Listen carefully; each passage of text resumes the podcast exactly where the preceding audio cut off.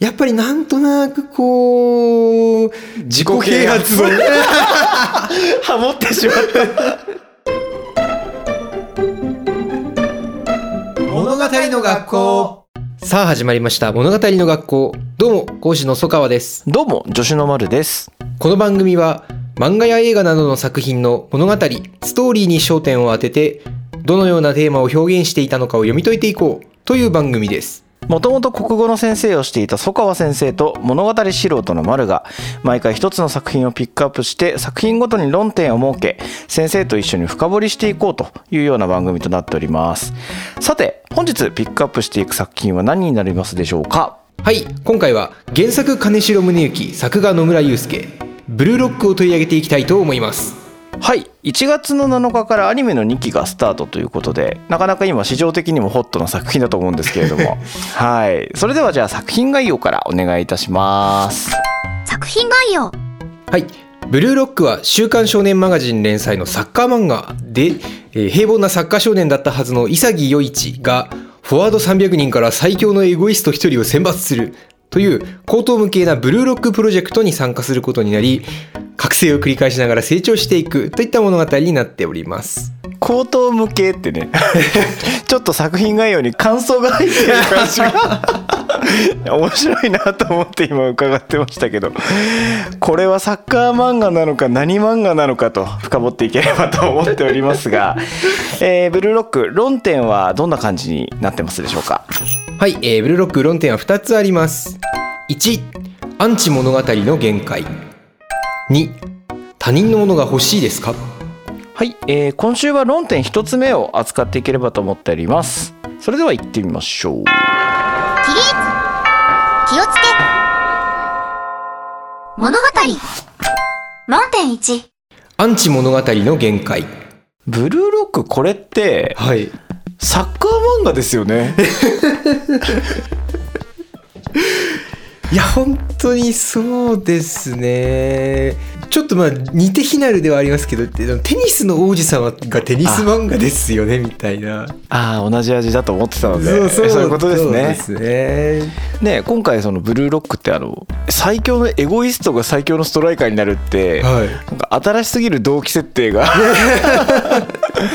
なされてると思うんですけどなんか、はい。切り口テニスの王子様の方があ青春とかそういう、はい。いわいわゆるスポーツ漫画の方で最初の方はやってたと思うんですよね。全国大会目指そうぜみたいな。あまあ、まあ、まあ、テニスの王子様の最初が普通だったっていうのはもはや過去の笑い話という 感じをしますけど。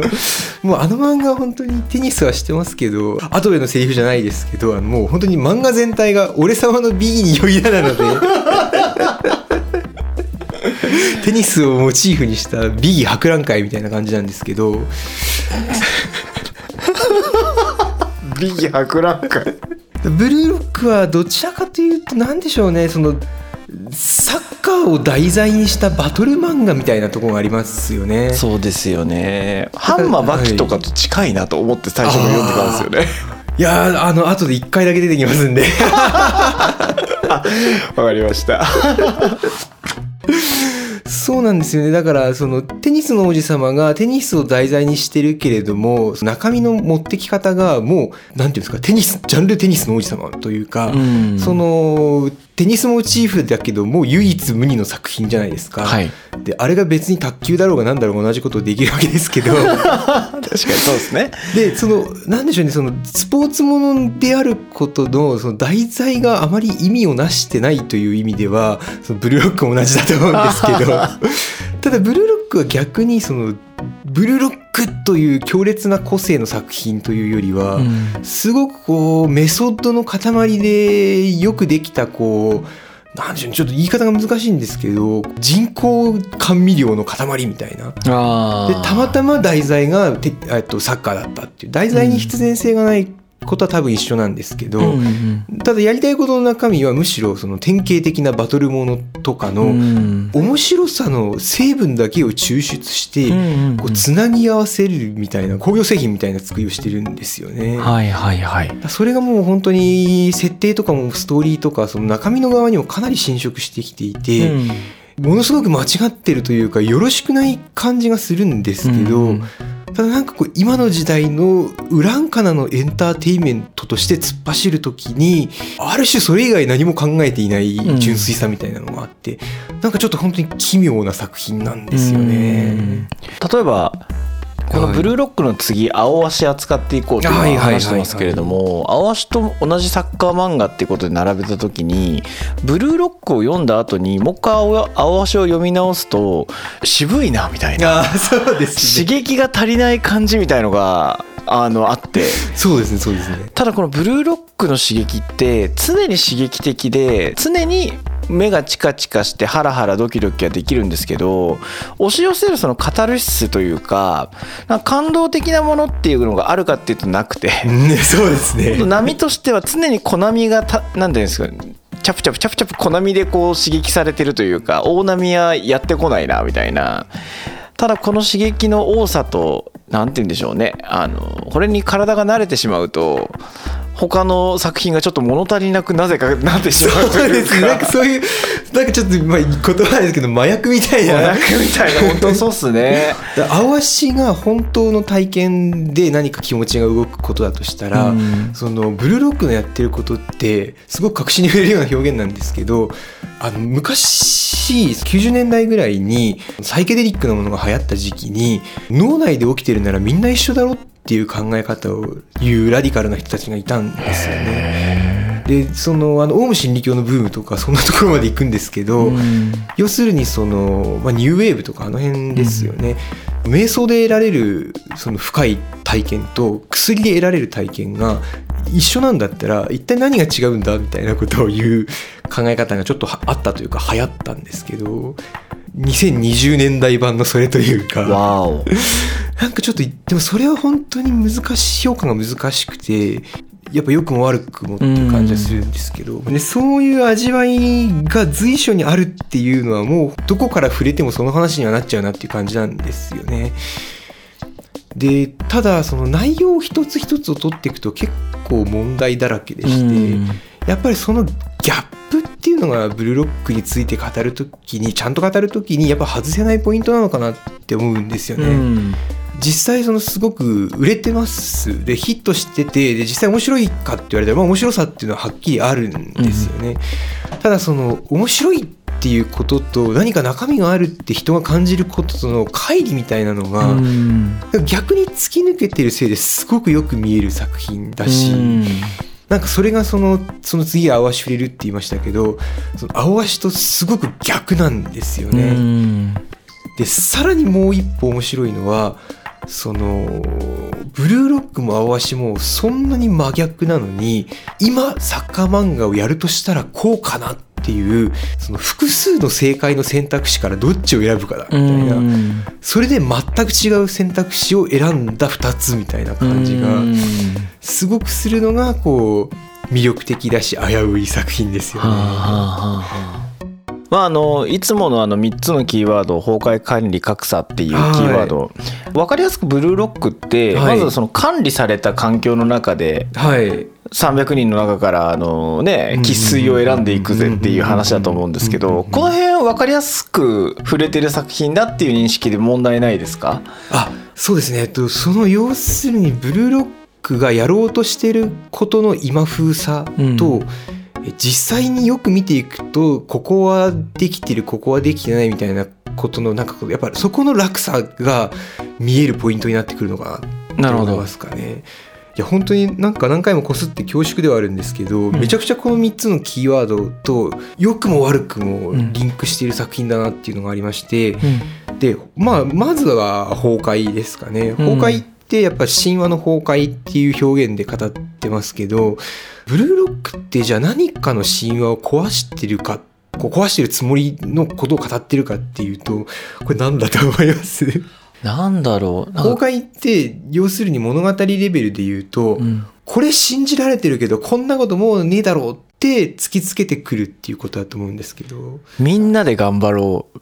の部分ですかね。いやまあそうですね。なんかすごいちょっとなんか中間試験みたいになってますけど。あのねやっぱエゴが勝つっていそう軸だと思うんでですね。まあそれは裏を返せば集団というかみんなで手を取り合えればより良い未来へたどり着けるはずだみたいなこういうのなんていうんですか？集集団。そうですね。まあ集団主義ですしまあその作中では絆のサッカーってこすられてましたね要するにチームワークとか、まあその技術とは別のマインドの部分でのそのメンバーシップとかうん、そこから生まれる強さで勝てるう。んそれが最強。みたいなやっぱ仲間神話というか、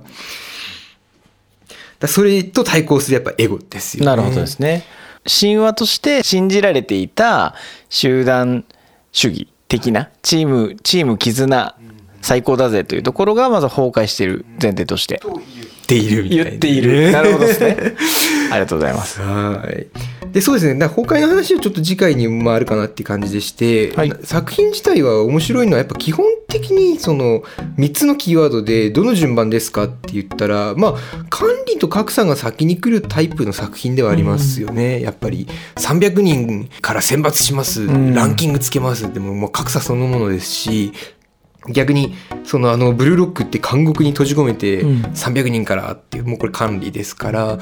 ただやっぱそこももうちょっとよく見ていくとちょっと面白いというかうん。確かにそうです。それがやっぱ肝ですよね。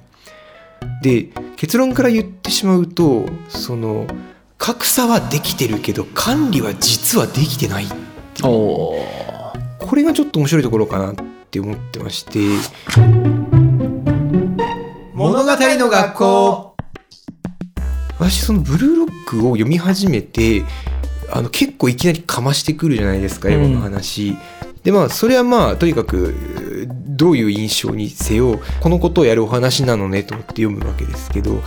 地に足ついた形でちゃんとやる気があるかどうかみたいなのをうん。割と実はじーっとちょこちゃしながら見てるんですけど あやる気ないんだなって思った描写が一個あったんですよね。でそれが何かっていうとここから若干サッカースポーツらしくなるんですけど、ええ。と言って競技ではなくあご飯なんですよ。ああ食事。はい、なるほど。であの300人を競わせて最強のエゴイストのフォワードを出すって言ってであこういうことするのかなって思うわけですけどで徹底して閉じ込めてやるわけじゃないですか。ただあのランキングでご飯の格差は出しちゃいけないんですよね、ああなあそうか。そうなのか。で、えっと、考えてみればまあ当たり前でしてっていうか現代スポーツ近代スポーツか以降の管理ってやっぱその青足でもボールを持ってない時が大事だとかっていう話ありますけど、うんうんうんもっと言うなら試合に出てない時が大事ってことですよね。うん要するに特別な個人がいてとにかく試合に出したら最強でそいつでやればいいってなんか聞いたことあるような話ですけど、うんえーそいつを育てるとか言ってる話ですけどそれってどちらかというとやっぱ前近代への先祖返りですよね。ちょっともうちょっと詳しくいいですか？なるほどとはならなかったんで、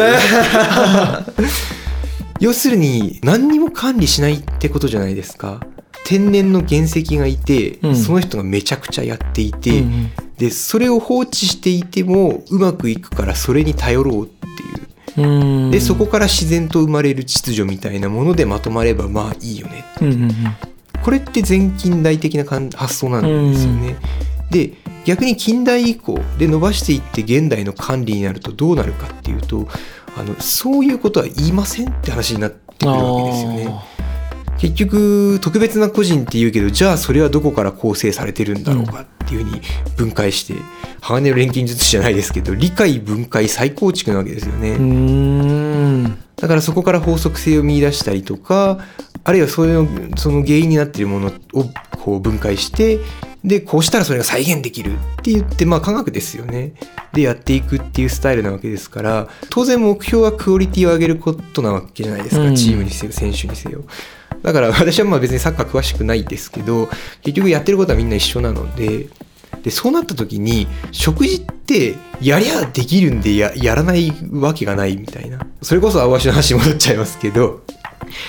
その高校生のユースですらそのコーラ飲まないとかっていう描写が出てくるわけですようね。食事の管理って体を使う人たちなわけですから確かに。まあ当たり前の話。うん。なのにその描写を優先しそのケレン味っていうか演出を、漫画としての演出を優先してランキングで順位が低かったらたくあんとご飯しか食べれませんって、いや絶対アスリートにやらないだろうリアリティは確かにそこ薄れますよね。そうですね。ただやっぱりそのリアリティを損なってもいい部分といけない部分っていうのがあってここで損なったらあこの作品はこれやらないんだなっていう。なるほど。だからあブルーロックはこれは言ってしまうとまあファッションなんだな。うーん。それがいいか悪いかじゃなくてやる気ないんだなやってないんだなっていうそのそれらしさをこうつまみ食いして見せるっていうエンタメを思考しているのであってそのサッカーを本気でやる気がないというか、うんっていうのがすごくよくわかる描写だったんですよね。まあ、確かにアスリートって考えると一気にリアリティが 皆無になってもう何したって筋肉痩せちゃうよみたいな。確かにそうですよね。そうなんですよ。だからもう本当にポチ袋の10円とあの10億円だみたいなぐらいで落うん。お金で落差とかあったら全然いいんですけど、ええ。漫画なんでいくらでもやってくださいって感じなんですけどサッカー漫画で食事でやっちゃダメみたいなそうですよね。青足だと花ちゃんがちゃんと栄養管理をしましょうとかやってるんですもんね。確かにそうでした。結局これってあの一時が万事なんですよね。あー厳しいですね。そうなんだ。ただだからなんでしょう。だただその行き着くところはそのすごい話ですけどブルーロックサッカー漫画として見ちゃダメなんですよね、サッカーをモチーフにしたまあバトル漫画みたいな感じですしまたさらに難しいのがこれはその戦略的成功なんですけど物語の学校キングダムってあるじゃないですか。はい。であの漫画ってまあヒットした漫画ってみんなそうなんですけどなんかファンブックみたいなうん。謎の本がいっぱい出るんですよね。ええ。まあ、もちろんその設定考察の何々の謎みたいなのはもちろんあるんですけどそういうのじゃなくて最近ちょっとずつ出てるのがその組織論みたいな。なるほどですね。要するにビジネスで生きるキングダムみたいな。はい。騒いでるサラリーマン多いですから。は いまあ、それの良し悪しはまあいろいろあると思うんで保留って感じですけど、はい。ブルーロックもやっぱちょっとそっちに振ってますよね。うん。だから運とは何かとか再現性が大事だとか勝利の方程式とかやっぱりなんとなくこう自己啓発をハモってしまった そうなんですよね。だからブルーロックってそう全部本当じゃないんですけどその最新のニーズをバチバチに科学的に科学的にそのなんかケミカルなそのし舌が気持ち悪くなるような意味ですけどに詰め込んだなんか自己啓発バトル漫画みたいな。ジングル入ります。拍手素晴らしい内容の話を全然してない。その通りだ。いやでも味わいでもう読んだ人はみんないやそうなんですよ。ブルーロックのやっぱブルーロックの話をするって正直漫画の内容の話なんかしなくてよくてここの試合の展開がああでこうでとか意味ないんですよね。この謎の味は何なんだろうっていう。いやよくよく気づきましたね。自己啓発本読んだ時と同じだわ。そうなんです。俺にとって挑戦ってなんだろう。そうなんですそうなんですでさらにやっぱりちょっと、まあ、これもセカンドに絡んでくるんですけどあのちょっとやっぱコンプレックス商法みたいなところがあるんですよね。どこどういうこと？どういうこと要するにこれが大事だけどお前意識したことある？みたいな。い や嫌な感じみたいな。すごい決め顔で言ってくんですよねいちいち。お前は運が分かっていないみたいな。なるほどね。あそうなんですよね。いやーもう十分お腹いっぱいというか、ね そうですね。なるほど。いやすーごいなでもよくできた作品というか。そうですね。だまあここからちょっと反撃のターンじゃないですけど。はい。だやっぱり結局そのサッカー漫画としてうんぬんっていうその話とは別の問題がやっぱり出てきてましてはい。でサッカー漫画としての問題みたいな言い方ってあれなんですよね。なんかそのこうこうまずい表現かな？そのおじさんのこれはガンダムじゃないみたいな。なるほどね。なんですけどだからブルーロックを例えばこれはサッカー漫画じゃないって怒ってもだ意味がないんですよね、うん。そうです。サッカー漫画じゃないですよって言って言われたらそれで認められたら終わっちゃうんでだからそそこから攻めるんじゃなくてというか攻略じゃないですけど、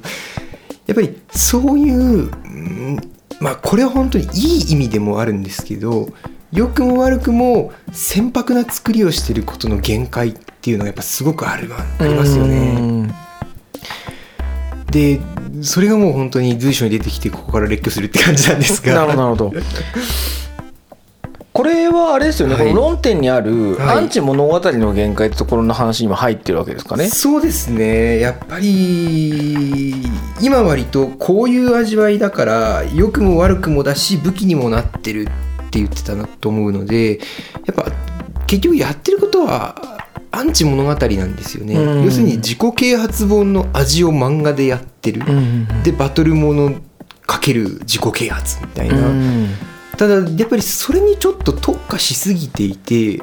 ああの半分ではサッカー漫画になってないっていう問題もありますし、やっぱりもう片方はやっぱそれに振りすぎてて作品としてもやっぱいろんな難しさがあるう。ん。でやっぱり読んでると思うと思うんですけど今22巻が最新巻の段階でのところで話をしてるんですけど、やっぱり12巻とかがピークなんですよね。うん。だ第2選抜ですよね、第2選抜のラストでそのバロとかうん。バチラとか、あの辺が覚醒してでその主人公の潔も覚醒してでそのスポーツものって何なんだろうっていうののエンタメ的な側面なんですけどやっぱりスポーツものとバトルものっていうのは似ていて、その魅力というか面白さうまみの出し方ってバトルかける物語なんですようね。まあこの場合の物語っていうのはドラマですよね。ドラマがあってそれが展開してそのピークとそのバトルとか試合展開とかのまあ盛り上がりとがやっぱりリンクして、うんうんあるいはまあクロスしてはいそのドラマが変わったからえーバトルが変わるとか、バトルの展開が変わることでドラマにも影響を与えるとかっていう風にそうやってやってクライマックスができてるっていう勝利の方程式があるはずなんですよね。ただそこら辺でなくなっちゃってるんですすよねね。。でこれが結構なんかたまたまとかまあちょっと使っちゃったからまた新しく入れればいいよねみたいな感じじゃなくてなんていうか根本的な力不足みたいなのがちょっとあるんですよね。サッカー漫画をという題材でやってるからある種サッカーには縛られるわけですからである程度はやっぱ縛られますからそのテニスの王子様だって、まあ、バトル化してはいるけどラケットとボールは手放してないというか。そうですね。はい、やっぱり300人のフォワードを集めてうん。1人しか生き残らせないってこれあの原作の金城さんが「神様の言う通り」っていうデスゲームものでデビューしてるんですけどなるほど。やっぱりちょっとその得意技に持ってったわけですよね。ただそれとサッカー漫画がどれぐらい食い合わせがいいのか悪いのかっていう時にいいところは見たけど悪いところは見なかったのかなっていう。でいろんなところに聞いてきてまして全員フォワードは無理じゃないですか。うんやっぱりだからミニゲームになってきたらポジションが分散しますよね。うんでフォワードをやるやつっていうのは限られてて、うんでそうするとその何かっていうと完全に300人のフォワードがしのぎを削り合う物語っていうのが絶対にできなくなるんですうよね。ん。他のメンバー要するにフォワード以外のメところに回った人間はまあある種フォワードに返り咲くうん。あるいはもう完璧に終わっちゃう。なんかゴールキーパーやったやつとか消えてってますよね。そうっすよね。で何が起きるかっていうとこれあのブルーロックって実はどんどんあの1話でかましたエゴがどうとかとかっていうのって薄れていってるんですよね。うんどんどんどんどん普通のサッカー漫画になっていっていて、でだから300人から1人を落とすっていうデスゲームものの仕組みが結局できないわけですよね、うん300人のフォワードで競ってないやんけっていうそうですね。本当はまあ漫画上仕方ないですけど30人ぐらいでしか競ってなくてであとは普通のサッカーメンバーのチームメンバーみたいになってきてて、でそうするとそもそも言ってるだけになってくるわけですよね。そうすると普通のポジション争いしてるサッカー漫画と同じになっちゃうっていう、で、まあ、これが構造上の問題ですしでドラマについては逆にエンタメに振りすぎてるんですよね、うんそのなんで300人のフォワードなんだろうって言ったら多分サッカー漫画の面白いとこどこなんだろうって時にフォワードやんけって言って、でものすごいそのなんでしょうね「すずめの戸締まり」の時の子供を泣かせる演出じゃないですけど、うん。なんかこう信じられないぐらい良くも悪くも動物的にじゃあ全員フォワードにしちゃえばクライマックス連続やんけみたいな風に振ってったんだと思うんですけどやっぱそうやってやってちょっと削りすぎちゃってて、で結局各キャラクターに振られたドラマがもうそれを順繰りに回すしかないわけじゃないですか。だから強いやつが出てきて、ん。主人公はそれを倒して仲間がそれをたしのぎを削ってっていう、うん。でそれと同時にその仲間に付与されたドラマが展開してでっていうこれの繰り返しなんですけどやっぱそれしかできてないんですよね。だからでしかも展開用にそのいろんな背景そのチーム運営がどうだとかサポーターがどうだとか監督との兼ね合いがどうだとか連携プレーがどうだとか、まあ、合わせ地味にやったようなことで間を持たせるゆゆとりがないので、もう本当に試合覚醒ん。ドラマのクライマックス、試合覚醒ドラマのクライマックス確かに面白いんですけど12巻ぐらいでドラマ使い切っちゃうんですよね。だからここでもう本当にうまみの全てを出し尽くしちゃってなんか噛み合ったガムみたいになってて本当にそのサードトライアルどんどんどんどん上がっていかなきゃいけないはずなのにそのサードのトライアルダイジェストになっちゃって、で今第4選抜で海外チームに分散するとかってやってますけどもうドラマがないんですよね。からあの格と成長ってお話、はい。バトルで重要なってお話ありましたけど、もうその応酬でしかないと。ん。確かになやっぱ薄味でうん。語る必要ないなって最初申し上げましたけど物足りなさ感じてたんですよね。うん。物語がないっていうことなんですうん。ねそこは。だしあと格もないですよね。糸師凛をその潔余一の上位互換みたいに置いて、うん。でそれをなんかこうつばぜり合いでやっちゃったじゃないですか。だからあれなんかもうドラマはもうとっくに終わっちゃってましたけど、うん。格の面から見てももうあれやったら終わりなんですよね。あもう上がいないでだから全く紹介してない。もちろんノエル・ノアとかあとはちょっとその練習のインビテーションマッチみたいなので出しましたけど結局出してるだけの格上キャラなんですよね、だから格だって本当は上位の争いがあってはるかについていけないことをしてるんだって出してなんかこうゲームのこうランクチェンジみたいなのをしていかなきゃいけないのにその目先のクライマックスの連続のために上の格を作ってなかったんで、上がりきっちゃったんですよね。だから世界のやつだぞとかって言ってその肩書きで攻めるしかなくなっちゃってて、でも作品って実はそうじゃないじゃないですか。世界ランカーだって言われても世界ランカーに見えなかったらダメなんで、だから完全に使い切っちゃった。ドラマも使い切っちゃったし格も使い切っちゃったしっていうすごいいびつですよね短距離走でしたね。そうですねスプリンターでしたね。だから本当にそうですねアンチ物語の限界その化学物質的にとにかくやりゃいいんだろうっていうことの問題まで教えてくれたというか、っていう感じなんですよね。あでもとポジティブに締めると、はい。自己啓発の味かけるバトル漫画って見たら、んうんうん。これ以上なく面白い漫画だなそうですね。よくできてるわーと思って。そうだから単純に息の長さの問題なんですうよね。ん。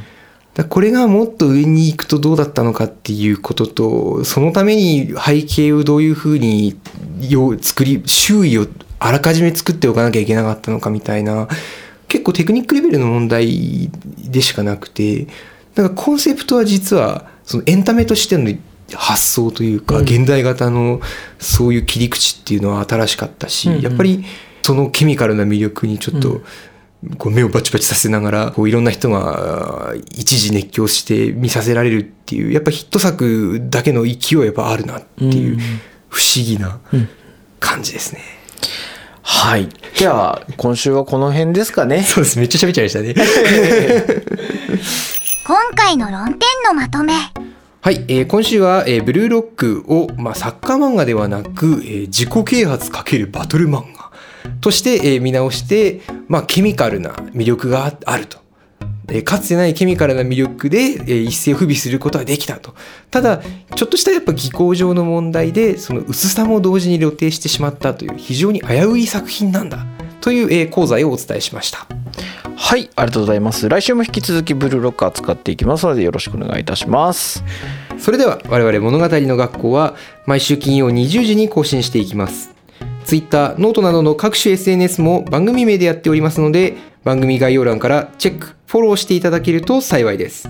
Spotify や Apple Podcast ではフォローすれば最新の番組が配信された際に通知が届きますのでぜひ通知をオンにしてお待ちください。レビューもよろしくお願いいたします。それでは次回もお楽しみに。気をつけレイ。ありがとうございました